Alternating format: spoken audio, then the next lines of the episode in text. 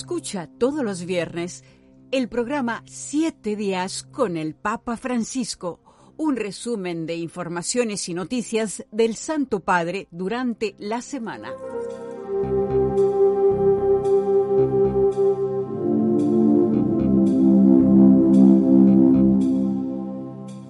Papa Francisco recibió la aeronáutica militar italiana y a ellos les subrayó la urgencia del momento marcado por terribles conflictos, pero también por el progreso científico que nunca debe subordinarse a intereses de poder o a usos perjudiciales, sino que debe orientarse siempre al bien integral del hombre, al desarrollo de todos los pueblos.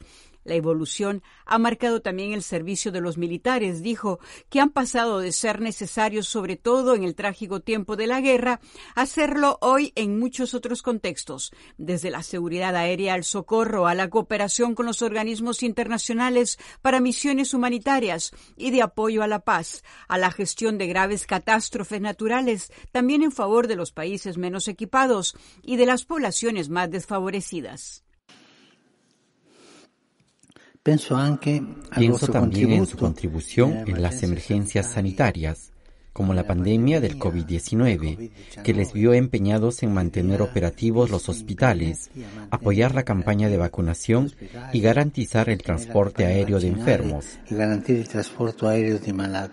El Santo Padre encontró el sábado en el Vaticano a delegaciones de los lugares de origen del árbol de Navidad y del nacimiento, que este año evocan la primera representación navideña creada hace 800 años por San Francisco. Desde la plaza de San Pedro les dijo, pensaremos en Grecho, que a su vez nos remite a Belén. Que a la volta ci a.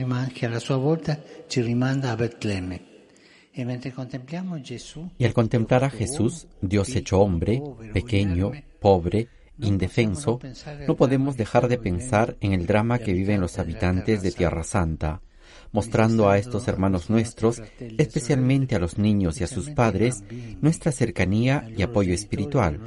Son ellos los que pagan la verdadera factura de la guerra. Son questi que pagan el vero conto de la guerra.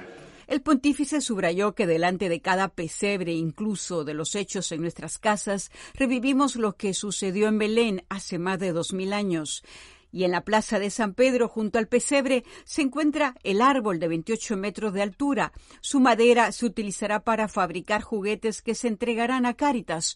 Está enriquecido con estrellas alpinas cultivadas en las llanuras para proteger a las que crecen en la alta montaña.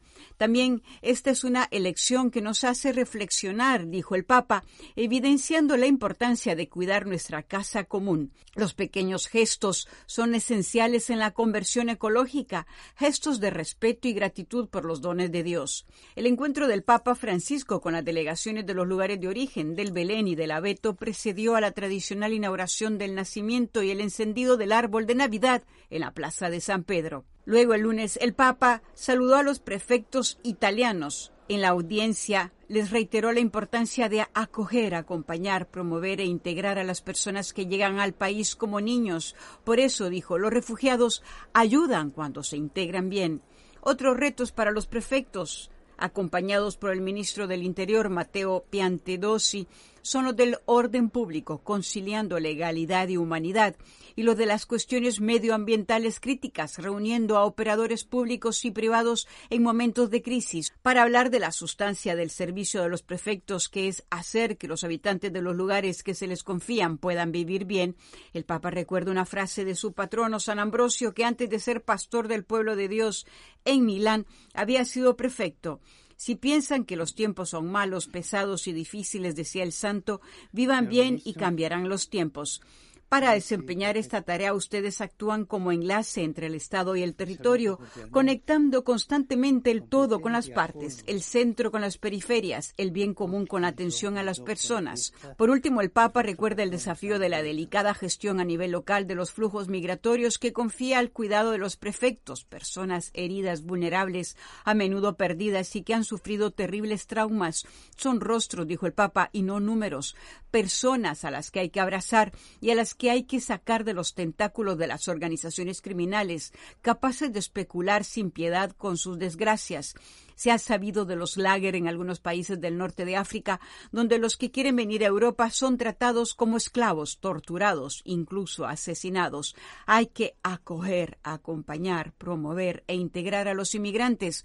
Si no hay esto, hay peligro. Si no se da este camino hacia la integración, hay peligro, dijo el Papa. El Evangelio pide abrir el corazón. La catequesis de la audiencia general concluyó el ciclo de reflexiones sobre la pasión por la evangelización.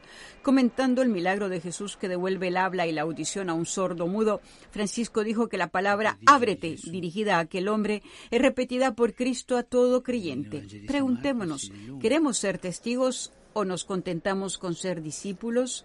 El pasaje evangélico escuchado narra cómo Jesús cura a un sordo mudo pronunciando sobre él la palabra efatá. El milagro tiene lugar en una zona habitada principalmente por paganos. Ábrete, dijo Jesús a cada creyente y a su iglesia, ábrete porque el mensaje del Evangelio tiene necesidad de ti para ser testimoniado y anunciado. Y esto nos hace pensar también en la actitud del cristiano. El cristiano debe estar abierto a la palabra de Dios y al servicio de los demás. Los cristianos cerrados acaban mal, afirmó el Papa porque no son cristianos, son ideólogos, ideólogos de la razón. El cristiano, dijo por último, debe estar abierto en el anuncio de la palabra, en la acogida a los hermanos, y por esto este abrirse, abrirse es una invitación a todos nosotros.